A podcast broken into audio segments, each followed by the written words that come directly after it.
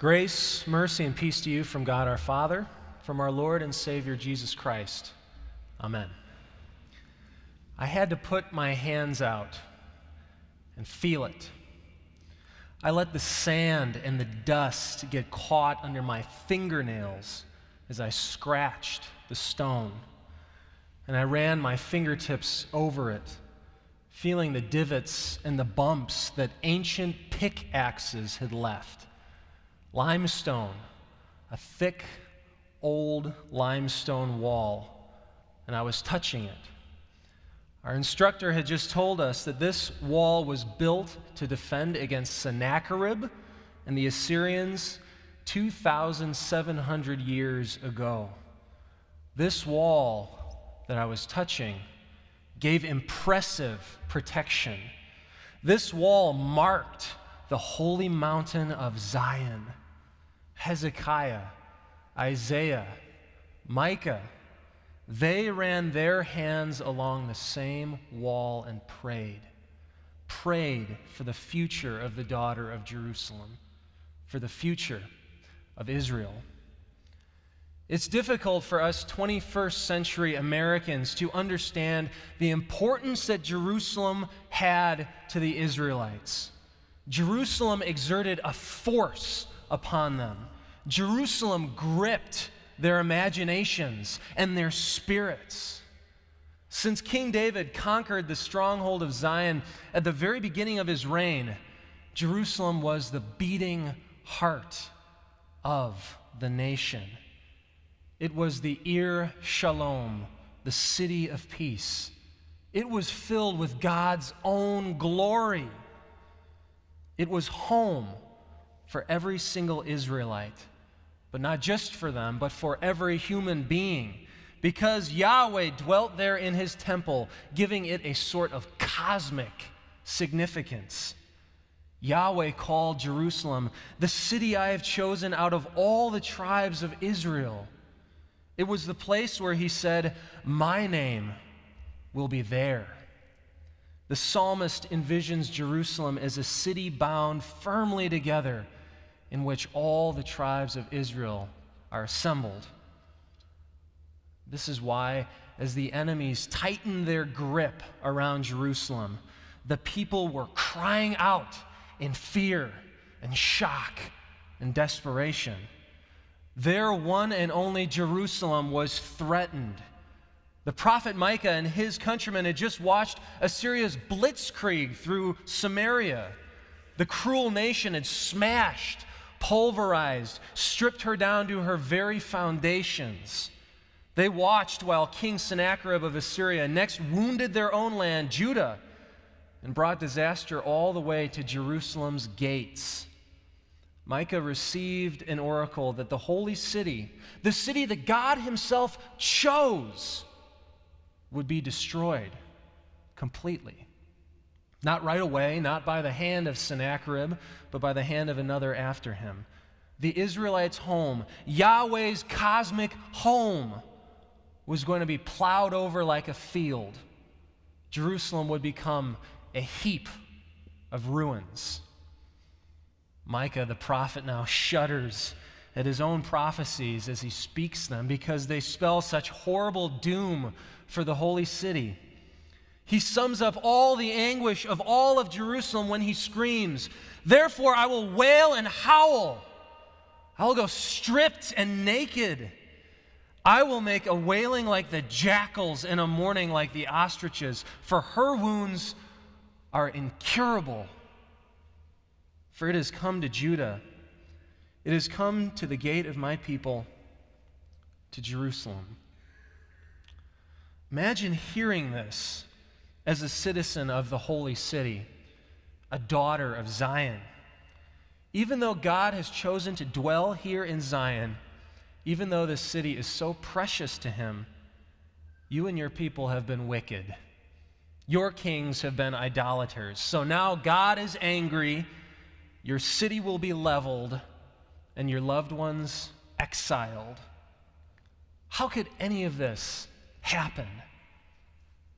But then, when you, the, the daughter of Zion, feel the most helpless, guilty, and confused, the prophet Micah clears his throat.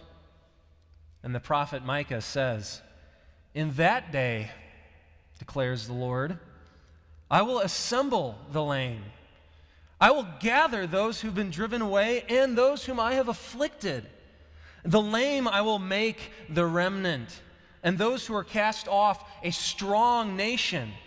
And the Lord will reign over them in Mount Zion from this time forth and forever. Then Micah raises his arms. He looks directly at the people, and with a fierce, passionate hope in his voice, he says, And you, O tower of the flock, Ophel of the daughter of Zion, to you shall it come the former realm, the kingdom shall come back to the daughter of Jerusalem.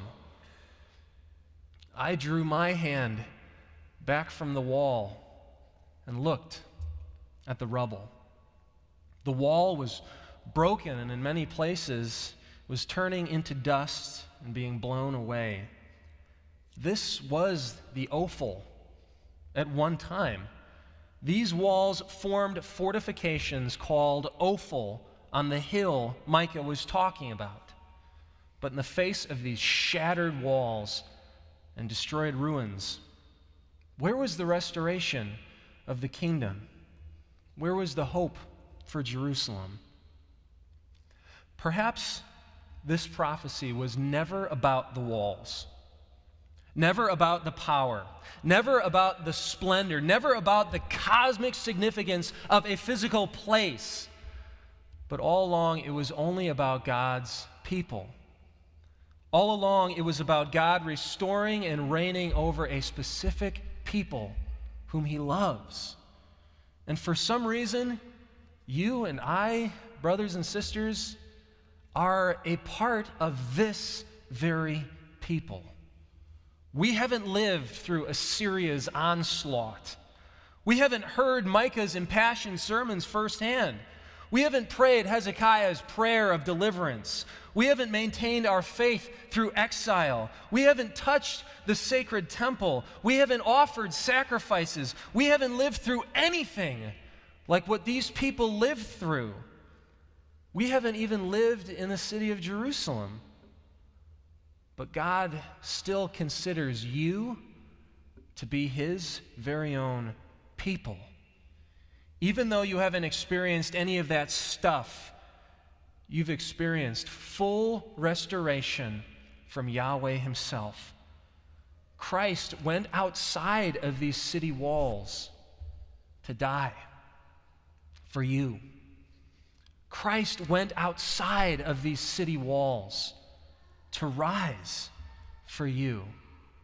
He has come instead into your lives and your contexts and your histories and your lands to make you a permanent part of His everlasting kingdom.